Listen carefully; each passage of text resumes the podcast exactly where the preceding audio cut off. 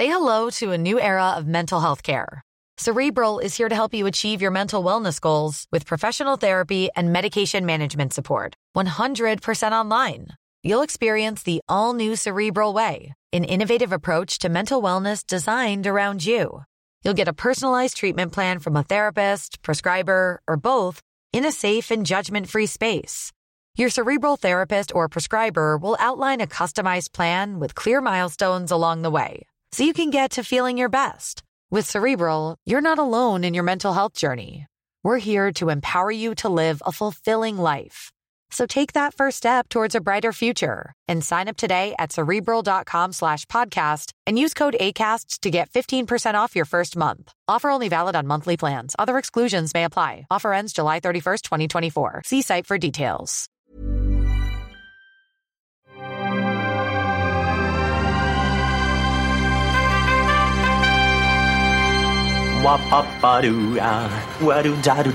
Steven, arrête s'il te plaît, j'ai jamais pu encadrer Michel Legrand. Salut c'est ciné, votre rendez-vous avec le cinéma qui sait au fond de lui qu'une bonne partie de la culture fantastique qu'il ingurgite parfois contre son gré depuis sa tendre enfance prend sa source à peu près à un seul et unique point, la légende arthurienne, l'épopée qui depuis des siècles, réécriture après réécriture, nous a donné des transcriptions aussi littérales que fantaisistes, inspiré tant les Monty Python qu'Alexandre Astier, John Borman, Eric Romer ou Guy Ritchie et encouragé la plupart des auteurs des grandes sagas littéraires ou cinématographiques qui ont marqué l'histoire. Cette légende fondatrice, elle est au cœur du film qui va nous occuper dans cet épisode, Alex, le destin d'un roi, dont on va causer avec un quatuor de preux-chevaliers en quête du Graal cinématographique, Julien Dupuis, salut Julien. Salut Thomas. David Honora, salut David. Salut Thomas. Julie Le Baron, salut Julie. Salut Thomas. Et Perrine Quetzon, salut Perrine. Salut Thomas. C'est nos ciné épisode 186 et c'est parti.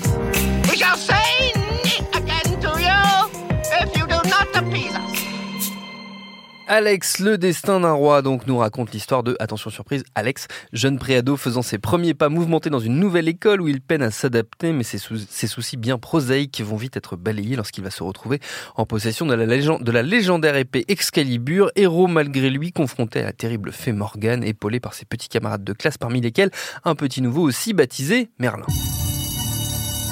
Help! Somebody help me! Hey, leave him alone. It's a tough world out there. And it's getting tougher all the time. And the world is not going to change. Hello? Is anybody here? It's you that has to change. Something amazing happened.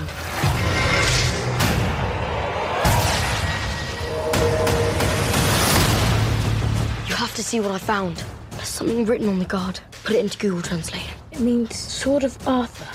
What if it's the sword in the stone? Alexander Elliot! It was you who drew the sword! Aux commandes du film, c'est Joe Cornish, camarade de longue date d'Edgar Wright, réalisateur d'Attaque de bloc, c'était en 2011. Et devant sa caméra pêle-mêle, on trouve Louis Ashbourne Serkis, le fiston d'Andy Serkis, dans le rôle titre, mais aussi euh, Dean Chomour, Rihanna Doris, Rebecca Ferguson ou encore Patrick Stewart. Votre avis sur Alex, le destin d'un roi Julien? Je suis désolé, Bientôt, Julien. bientôt, ce sera Bientôt fini. la libération, Julien. C'est toi et moi, on est coincés dans ce truc. hein. Je, je vais finir par la signer, cette pétition. Ouais, ouais, j'attends. tu seras, Je tu seras serai- le centième. Ce serait la centième Ah, signature. serait bien, hein, Moi, serait j'ai- chic. J'avoue que je l'ai signé tout à l'heure. Ah Il en a ras le Pendant l'enregistrement. C'est lamentable. Je vérifie si ça n'a pas changé depuis. Euh, Allez-y. mon- oui, ça se trouve, on petit 100 là, du coup. Non, non. Euh, euh, alors moi, je, moi, je- j'ai trouvé ça super. En fait, euh, il y a, on est en ce moment, euh, il y a plus trop en fait de, de films euh, à destination des ados avec des ados dans le dans le rôle titre, euh, en dehors de de machins euh, euh, un peu nostalgiques euh, post 80s.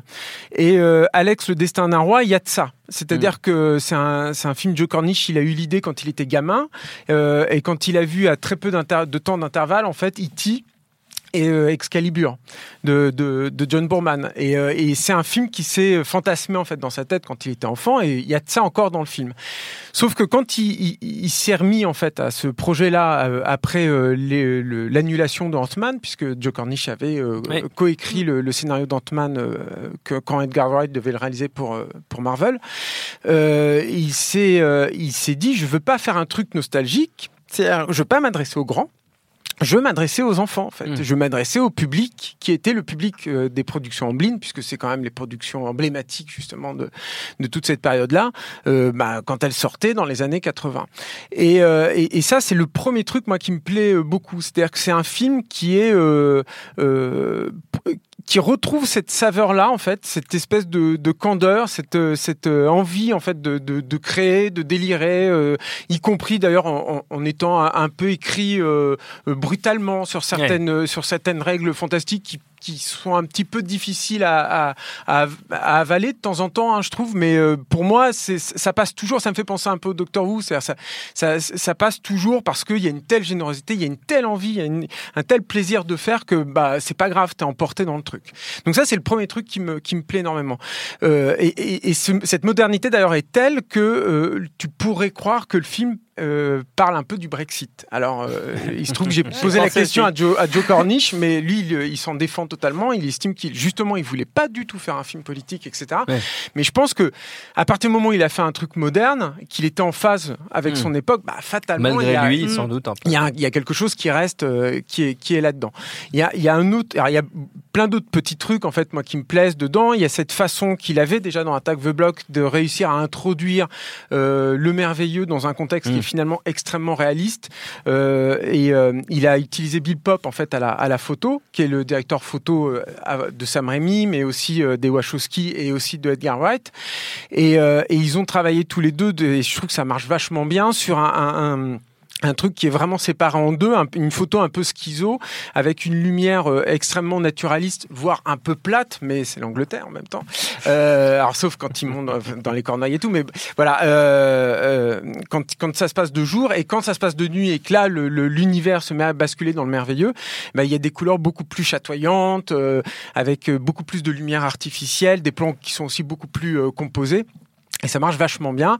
Et il y a aussi un traitement des, des monstres qui est euh, très intéressant parce que il- lui, il a voulu revenir. Alors c'est pareil, c'est un peu impensif, mais ça fonctionne bien dans le film. Il a re- voulu revenir au, au créateur de Ray Harryhausen et avec notamment euh, un- un- une, une profondeur de champ et euh, euh, extrêmement extrêmement large en fait voilà qui était un, un des, des poncifs visuels en fait des, des, des effets spéciaux de Harryhausen et le dernier truc moi qui me plaît beaucoup enfin il y en a plein d'autres mais il y a un autre petit truc euh, sur lequel je, je voulais me- me- m'apesantir alors c'est un peu délicat je veux pas spoiler mais euh, ça Souvent, me- quand tu dis ça, tu spoil. euh, Ouais, c'est un peu chiant, mais c'est un peu délicat, mais mais.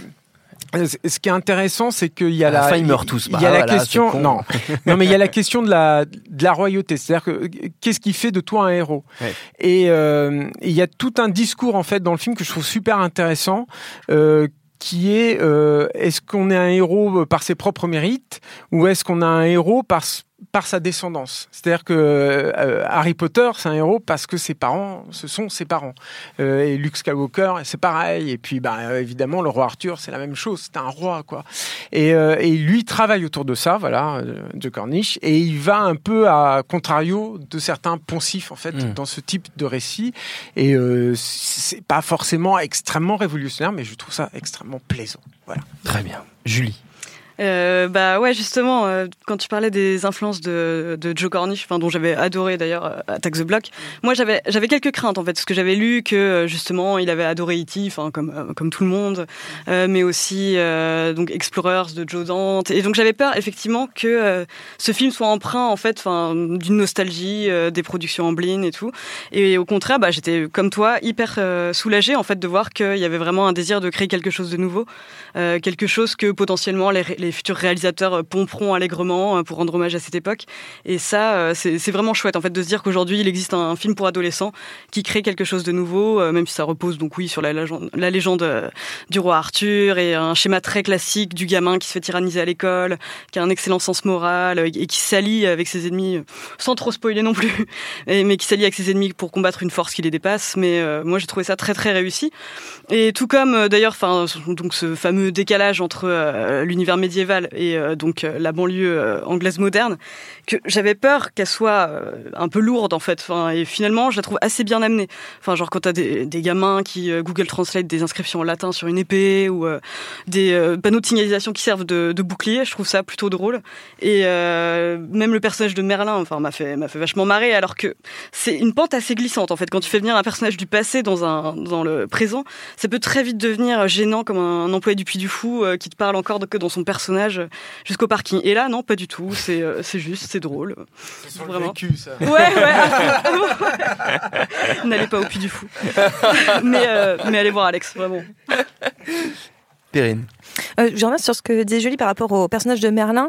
C'est vrai que je trouve que pour moi c'est l'une des grandes réussites, euh, d'une très grande réussite du film. C'est vrai qu'on a ce- on a ce personnage qui est finalement en décalage total avec tous les autres qui sont euh, dans cette modernité, euh, qui sont confrontés donc encore une fois à la légende arthurienne, je reviens pas là-dessus.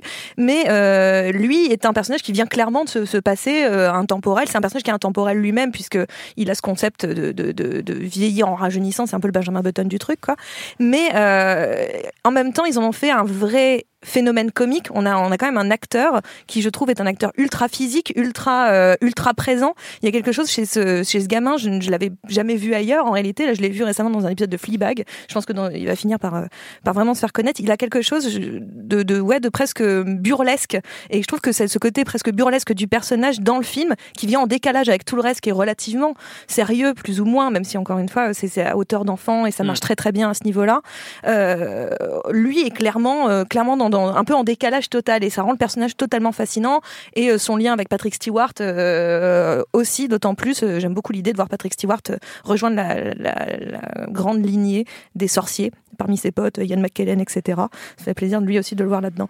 Mais voilà, donc je trouve que ce personnage-là a une très grande force et c'est vrai que hum, j'avais aussi énormément aimé Attack the Block et j'attendais beaucoup le nouveau Joe Cornish et je trouve qu'il a cette capacité de filmer les enfants toujours en les en les en les les grandissant en les en les en les magnifiant en fait. C'est-à-dire qu'il en fait littéralement des héros. Il a une manière de poser sa caméra avec eux. C'est-à-dire que c'est jamais euh, condescendant c'est jamais c'est-à-dire on est vraiment à la hauteur mais c'est c'est impensif de dire à hauteur d'enfant mais c'est ça mais légèrement en dessous parce que comme quoi ils sont ils sont héroïques en fait. Mm. et, je- et il faisait déjà ça dans Attack the Block c'est-à-dire que vraiment c'est pas des c'est pas ils sont pas secondaires. Les héros c'est eux c'est les adultes sont complètement en retrait. C'est là où aussi on retrouve ce côté un petit peu Amblin où clairement c'est les enfants.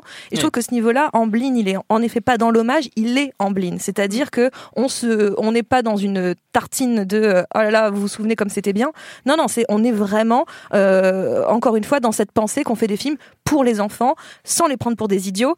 Et, euh, et même je trouve que rien qu'au niveau des costumes c'est très fort. Par exemple l'idée de donc on joue avec cette idée que les c'est des enfants anglais qui vont dans des écoles où ils ont des costumes puisque enfin le, le- traditionnellement beaucoup dans beaucoup d'écoles anglaises on continue à porter euh, L'uniforme. l'uniforme et on, donc on joue avec cette idée d'uniforme mais aussi avec des couleurs médiévales puisqu'on va retrouver principalement le bleu et le rouge qui sont des couleurs euh, par excellence de la chevalerie du, médiéval. Et je trouve qu'il y a une idée aussi mine de rien presque marketing intéressante. Je pense je pense pas que c'est fait dans cette idée là mais moi je trouve ça super que pour des gamins qui si ça se trouve tombent amoureux d'Alex euh, le destin roi en le voyant et ben ils pourront rejouer entre eux parce que les, costumes finalement sont faits avec des protèges genoux qu'ils peuvent avoir pour faire du vélo euh, les panneaux de sign- signalisation qui servent de bouclier dans une foire à machin on trouve une épée et j'aime bien cette idée que d'un seul coup on peut tout de suite se réapproprier les personnages littéralement en fait tout le temps et je et je, voilà je trouve que le film a cette intelligence toujours de, de penser non seulement à sa narration, évidemment, mais de penser à son public et euh, au public qu'il vise derrière, Mm. sans un intérêt euh, de vendre des jouets. C'est pas ça l'idée, mais de leur dire, vous aussi, vous pouvez être le roi Arthur, en fait. Vous aussi, vous pouvez vivre cette aventure-là. Et je trouve que euh, à ce niveau-là, Joe Cornish est très, très, très, très fort.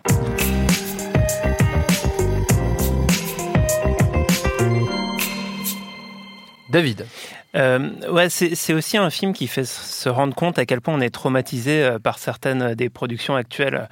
Euh, en fait, euh, le, film s'ouvre sur un, euh, film d'animation qui raconte la légende du, roi Arthur. Et euh, parce que euh, moi, il y a quelques jours, euh, j'ai vu un autre film qui euh, qui repose sur sur cette même thématique d'un enfant qui va devenir un héros, euh, Shazam pour pas le citer. J'avais très peur qu'à tout moment euh, ce- cette introduction euh, soit rompue par un par un coup de scratch pour dire euh, euh, pour faire un gag à la con et, et rompre le, le, le, premier degré du film. Et en fait, c'est très agréable de, de, de suivre l'histoire et de voir que euh, bah, le, le, cinéaste qui était en train de nous raconter ce truc, il croit et, euh, et, et, nous raconte quelque chose sans avoir à faire des ruptures en permanence de ton, euh, sans avoir à rajouter la petite blague qui vient, qui détruit toute la séquence que tu viens de construire. Et rien que ça, en fait, ça, ça, ça, ça fait plaisir. Et, et, presque en tant que spectateur, j'abordais le film un peu tremblant en disant ah, quand est-ce qu'il va tout foutre en l'air? Quand est-ce qu'il va tout foutre en l'air? Et, euh, et, en fait, le, le, le, film se déroule. Alors après, euh, bah, comme, comme le disait Julien au début, c'est vrai que c'est un film pour enfants. Donc moi, j'y trouve pas toujours mon compte. Et euh, bah, parfois, je me suis un petit peu ennuyé. Parfois, je me dis bon, bah, c'est vrai que ça, j'ai un peu passé l'âge.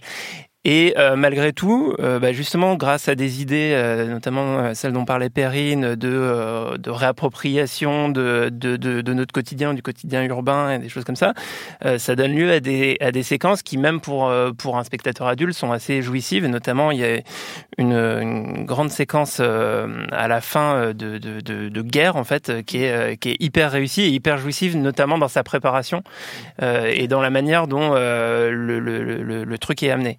Donc euh, c'est un film que je trouve intéressant qui, qui euh, qui me qui, qui en plus par ailleurs m'a évoqué deux films récents que je trouvais ratés pour des raisons euh, complètement opposées donc d'une part euh, euh, Shazam parce que euh, c'est un film qui justement euh, en fait vise plutôt un, un public de d'adultes qui qui voudraient rester ados mmh. pour des raisons à mon sens assez absurdes et plus de, des raisons de consommateurs plus que des raisons de, de, de vouloir garder son âme d'enfant et, euh, et l'autre film euh, auquel j'ai aussi pensé, c'est le dernier film de Xavier Dolan, qui est raté euh, pour des histoires de, construction, le, fait aussi qu'il y a un gros morceau du film bah, qui, a été, qui a été coupé, ce qui fait que toute la, la charpente s'effondre un peu quand on regarde ça. Mais la manière dont Joe Cornish décrit la relation entre le, le, petit garçon et sa mère, euh, ben je trouve pas du tout à rougir de, de, de, films dramatiques hyper sérieux, hyper euh, euh, comment dire retournés vers, vers vers ses personnages et il arrive à, créer ça, à, comment dire à maintenir ça dans quelque chose qui euh, à la fois un film d'aventure, etc. Et ça, je pense que c'est ça vraiment ce qui était la marque de fabrique des films de l'époque d'Amblin dont on a déjà parlé et qu'on aimait, c'était cette capacité à toucher à la fois le merveilleux et à la fois de traiter des thématiques qui sont euh, hyper intimes et, hyper euh, euh, concernantes pour tout le monde. Périne je suis d'accord sur les thématiques concernantes parce que justement cette idée encore une fois de mettre les enfants au centre et tout ça, on est sur des problématiques d'enfants aussi. Mmh. C'est-à-dire eux-mêmes comment ils traversent donc évidemment le côté euh, bully, enfin de se faire euh, voilà de se faire taper à l'école, mais il y a aussi des histoires de, de liées aux parents, liées euh, euh, à sa relation aux autres, où est-ce qu'on se place, etc. Donc ça j'aime bien parce qu'il il utilise ça tout en le mettant dans cette histoire de légende arthurienne, ça marche très bien. Et ma, ma peut-être ma limite à moi dans le film, ma seule limite, c'est que je trouve qu'à des moments, euh, j'ai regretté un tout petit peu ça, c'est que euh, parfois j'ai presque l'impression qu'il fait presque pas assez confiance, alors soit à son film, soit à, à, à, son public, même si justement tout le reste démontre qu'il fait confiance à son public, c'est que je le trouve presque trop explicatif euh, sur euh, ce que doivent comprendre, ce que doivent en tirer les enfants en fait, c'est-à-dire euh, l'idée de, enfin je sais pas moi l'idée que on, on, on, est fort, qu'il qu faut se baser sur sa, sur sa, sur ses relations, sur sa gentillesse, sur sa force personnelle. Enfin voilà, toutes ces choses là sont un petit peu trop soulignées à mon goût, c'est-à-dire mmh. que non seulement on le voit, mais en plus c'est dit à l'oral. Et je pense pas que c'était nécessaire puisque clairement euh, le film se suffit à lui-même. Il n'y avait peut-être pas besoin de rajouter ça dans les dialogues. Et c'est un tout petit peu dommage.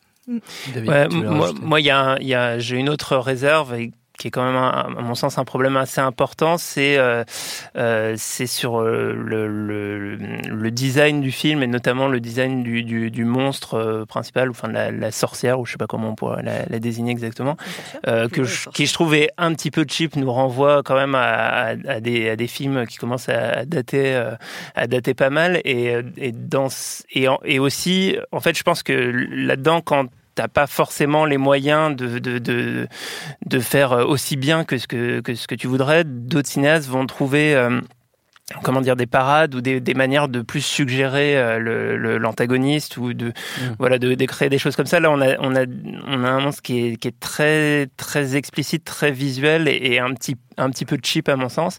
Et, euh, et, à ce niveau-là, en fait, j'ai, ça m'a fait pas mal penser aussi pour le euh, pour la caractérisation du personnage principal à, quelques minutes après minuit de, Bayona, où là, on est dans un registre quand même beaucoup plus grave, beaucoup plus difficile, avec, euh, bah, pareil, ce rapport entre l'intime et le merveilleux, mais qui réussissait beaucoup mieux à intégrer le, les éléments fantastiques dans, dans l'univers visuel. Là, je trouve que euh, c'est très bien quand euh, bah, quand justement on est dans, tout ce qui est purement euh, comment dire pratique et tout ce qui euh, relève de euh, bah, aller acheter des bouts d'armure etc à la limite les, transform les transformations de Merlin aussi. Mais quand on va vraiment trop loin dans le fantastique je trouve que le, film tombe un peu dans le précipice de, de soit son manque de moyens soit peut-être un manque de temps. Enfin je je sais pas exactement ce qui a été le, souci à ce niveau là mais c'est voilà j'ai pas du tout été emballé par par le production design euh, dans le pur fantastique. En, en même temps, je, je, je, trouve que sur le, sur le méchant, il y a une, il y a une, moi, il y a une idée que j'aime beaucoup, c'est que c'est qu'elle soit seule en fait. Mm. Et, euh, et, et, il n'est pas tombé non plus dans ce travers de lui foutre euh, des hommes de main euh, qui soient euh, très caractérisés en fait. Euh, Morgane, c'est un personnage totalement solitaire en fait dans le film, et ça, je trouve que ça fonctionne plutôt bien en fait, qu'elle soit esselée par rapport à ce groupe, et que ce soit pour souligner justement, comme le disait Perrine, la, nécessité en, fait ou les bénéfices en tout cas du groupe euh, par rapport à à, l'intérêt euh, euh, personnel. Et il y a un autre truc moi par contre que j'aime bien aussi dans le, le personnage principal, c'est que euh, il a choisi Rebecca Ferguson. Et je trouve ça intéressant dans les films pour enfants quand on prend un personnage de méchant très sexué et, euh, et, et un peu sexy en fait. Parce que je pense que pour les gamins toujours, euh, euh, quand surtout quand tu es à cet âge-là, euh, je pense que ça te met dans un, rapport de séduction, mais aussi de trouble, euh, parce que les choses du sexe euh, t'attirent, mais en même temps, tu sais pas trop comment les appréhender et tout. Et je pense que ça, ça fonctionne vraiment bien en fait sur les ados. En fait, le, choix de, de Ferguson, pas avoir fait une, sorcière avec nez crochu et, et grosse verrue poilue.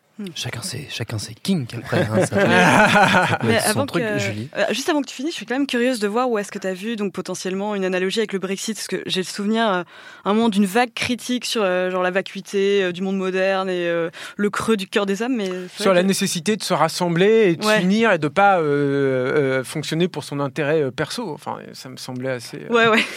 Non, mais je l'avais enfin, voilà. tellement pas lu comme ça. Franchement, tu m'ouvres des portes. Ouais, ouais. Et puis il y, y, a même. ça sert à ça, cette émission. non, non, mais il y, y, a même un moment, en fait, un bout de, de discours euh, avant de fédérer tout le monde qui, enfin, euh, quand tu leur... des affiches aussi, je crois. Ouais, enfin, non, mais c'est vrai que, enfin, j'ai aussi pensé pendant le film, et moi, je me suis fait la réflexion de dire ah oui, mais avec la production, enfin, ça, ça me paraissait bizarre euh, dans le timing de se lancer dans un truc, écrit là-dessus. Donc, mais, mais souvent, comme tu l'as dit, c'est des, des trucs qui sont pas vraiment conscients, mais qui sont là parce que c'est là, quoi. Mm. Voilà. Perrine fait non de la tête. Non, non, mais au niveau du timing, c'était bon puisque le film a été tourné euh, en novembre dernier. Enfin, le, le, le, Brexit avait déjà été voté, donc en soi, euh, il a été voté un an et demi auparavant. Donc euh, techniquement. Parce que Perrine oui. est allée sur le tournage, elle le dit pas. Oui, oui. Elle est humble. J'ai vu, vu, le tournage et c'était très très chouette. On te mais, voit pas dans le film. Mais, oh non, bah non. Ah, j'étais un peu dégoûtée. Je suis dans le fond vert. J'étais verte. On m'avait peinte pour. Non, mais c'était. c'était. J'avais vu une scène avec Patrick Stewart. Mais, mais en tout cas, je veux dire, le, le, le Brexit qui soit là dans l'esprit du, du réalisateur au moment du tournage et même de la fin de la pré-production, c'était déjà là en réalité. Pour terminer, on va faire comme toujours un petit tour de recommandations dans l'univers de votre choix, film pour enfants, film en blanc ou toute autre chose, parce que vous le savez, c'est un espace de liberté absolue. Tiens, Perrine, justement, tu avais la parole, tu la conserves. Je la conserve. Euh, bah moi, je vais sur une série télé, euh, enfin, mmh. même pas c'est une télé, non, parce que c'est une façon de le dire, mais c'est Netflix en réalité. Euh, c'est euh, Troll Hunter ouais. De, de, de, Guillermo del Toro. Auquel nous avions consacré un, un, épisode de nos ciné, première saison. Et oui, il y a effet, fort, fort, fort longtemps. Et je trouve que c'est une très, très, très, très, très bonne série euh, pour à la base pour euh, enfants, ados, mais que les adultes peuvent très très bien regarder euh, sans, sans, sans, sans, aucune gêne ni honte. Non, non, c'est vraiment euh, c'est une très très bonne série parce qu'elle reprend aussi des codes similaires, c'est-à-dire l'idée de un gamin qui par hasard, oui. parce qu'il va trouver une, une amulette comme l'autre va trouver l'épée, va se va, il va avoir une mission et va de même va découvrir des qualités qui lui sont propres, va devoir créer une équipe, va devoir s'allier avec des gens, va devoir affronter des forces du mal, va devoir affronter des choses. Donc on est vraiment dans une dans une des thématiques très très similaires évidemment ça vient pas de nulle part, Trollhunter, mais euh, mais on a aussi ce même esprit, cette même intelligence, cette même, euh, j'ai envie de dire, vivacité euh, pour pour un public ou qu'on prend jamais pour un idiot et qui n'a jamais peur aussi d'être un petit peu violent, ce que je trouve toujours bien aussi pour les pour les petits en fait. David. Euh, oui, bah moi j'ai une reco qui a vraiment rien à voir euh, parce que je ne trouvais pas forcément de reco au-delà des films euh, que j'ai cités qui étaient d'ailleurs soit pas du tout des recos comme le film de Dolan et Shazam, soit plutôt une reco comme le film de Bayona. Euh, donc je vais dans un dans un truc dans un univers complètement différent Mm. en utilisant un film que j'ai que j'ai vu sur euh, sur Netflix euh, récemment et qu'on n'aura pas, je pense, l'occasion de chroniquer, c'est euh, The Women euh, Oui. de John Lee Hancock avec Kevin Costner et et, Woody euh, Harrelson. et Woody Woody Harrelson, Harrelson. bien sûr, euh, qui qui donc euh, en fait suit euh, deux Texas Rangers rappelés sortis de leur retraite pour pour chasser Bonnie and Clyde à travers le Texas. Euh, le film est le film est pas mal et enfin je trouve notamment l'intérêt de de prendre un un point de vue euh, ben auquel on n'a pas trop été habitué justement sur ce sur ce Sur cette histoire, sur oui, ce peut le voilà. dire. Et, euh, et, euh, et donc euh, sur le, la manière dont sont construits les personnages, c'est plutôt intéressant. Après, c'est vraiment pas un film euh, virtuose, Euh, mais du coup, c'est l'occasion bah, de si vous, si vous le voyez sur Netflix et si vous si l'histoire vous intéresse, de, de voir le, le film Ar- d'Arthur Penn, Bonnie and Clyde, Oui. qui est bah, un film absolument euh, extraordinaire, qui est en plus un tournant dans l'histoire du cinéma. Euh, et euh, ça, vous intéressera sûrement de comparer euh, notamment la séquence, euh, euh, le découpage de la, séquence de, la fusillade euh, du, climax du film, euh, la manière dont elle est tournée chez Arthur Penn et la manière dont elle est tournée chez euh, chez euh, Monsieur John Lee Hancock. Très bien. Julie. Euh, bah alors moi j'ai recommandé un film qui est plutôt attendu euh, vu les thèmes qu'on a abordés jusqu'ici mais euh, euh, ça va être Super 8 de Gigi Abrams qui pour le coup lui euh, s'en cache pas c'est un hommage euh, donc aux productions Amblin euh, c'est ce qui lui a d'ailleurs été vachement reproché et pourtant j'ai pas du tout trouvé ce film dépourvu d'intérêt au contraire. Euh, j'ai même un témoin tout à fait externe à savoir mon petit cousin en fait qui lui en a absolument rien à foutre des Goonies euh, et donc est pas venu ici dans un désir de nostalgie et adoré aussi et, et voilà donc je recommande pour les enfants d'aujourd'hui Pour tous vos petits cousins qui nous, qui nous écoutent, vous savez quoi leur montrer. Julien, tu, Alors, as, tu as commencé, tu vas terminer. Ouais, moi aussi, vais recommander un film qu'on a déjà traité ici, euh, qui est Bumblebee euh, de, de Travis Knight, euh, qui, est- qui est un super film euh, que j'ai aussi testé sur deux petits de ma connaissance et qui, qui fonctionne super bien, qui est en plus produit par Spielberg, donc on est totalement dans le sujet. Mais pour aller un peu au-delà de la chronique que vous aviez faite avec Stéphane et Rafik, si mes souvenirs sont bons, je vais vous conseiller le Blu-ray. Pourquoi je vous conseille le Blu-ray? C'est pas pour le making-of de 40 minutes qui est pas euh, super intéressant, qui est très promo et tout, mais c'est pour les scènes coupées. Ça, c'est suffisamment rare pour le signaler. Il y a, une trentaine de minutes de scènes coupées, ce qui est quand même euh, conséquent, ce qui se pose là. Et en plus des scènes coupées qui sont euh, toutes quasiment finies. On le sait pas trop, ça a été évidemment pas... Paramount ne s'en est pas vanté quand c'est sorti, mais le film a quand même connu euh, en post-production quelques petits soucis, euh, et notamment euh, la séquence d'ouverture. Si vous avez vu le film, c'est un truc très pétaradant qui se passe sur Cybertron. Euh, ça, ça a été rajouté au tout dernier moment, et là tu as la, séquence d'ouverture initiale euh, imaginée par Travis Knight qui est super, où en fait tu es dans la peau de Bumblebee. C'est un plan séquence, euh, un- un- un- une vue subjective en fait de Bumblebee qui euh, est dans la forêt, traqué par les humains et qui en off en fait euh, t'explique qu'il sait pas pourquoi il est là, il aurait jamais dû venir sur la Terre et puis il y a les, humains qui se mettent à le carnarder et il dit euh, non mais finalement ces humains là ils, ils, méritent pas qu'on les sauve.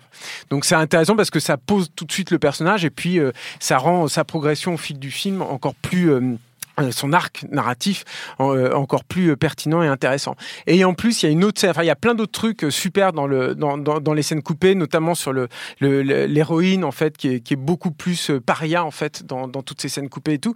Mais il y, a une, il y a une scène qui est pour le coup beaucoup plus ludique où euh, Bumblebee euh, réveille euh, malencontreusement euh, des des l'électroménager de la maison dans laquelle euh, il, il, il s'est réfugié et euh, il y a une séquence entre les deux ados euh, héros et euh, un- une machine à laver, un frigo et un réveil matin qui se mettent à avoir des pattes partout. Euh, et qui se mettent à, à, à, bastonner en fait tout le monde. Et c'est génial. Et, j'ai eu l'impression dans cette séquence qui est longue en plus hein, c'est cinq minutes quasiment tous les plans d'ILM sont, sont, sont finis en plus. C'est hallucinant. Je pense qu'ils l'ont coupé très très tard cette scène. Mais euh, je retrouvais la saveur d'un film qui a été souvent souvent cité souvent copié mais jamais égalé qui est Gremlins. Il y a un truc comme ça en fait super ludique un, petit peu cinéma d'horreur mais pas trop un petit peu crado mais pas trop.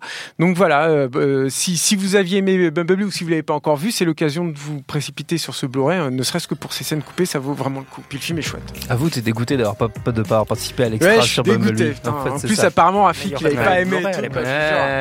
J'aurais commencé, j'aurais tout déchiré. J'aurais pas eu le Blu-ray, mais il aurait été, il aurait été super. Hein.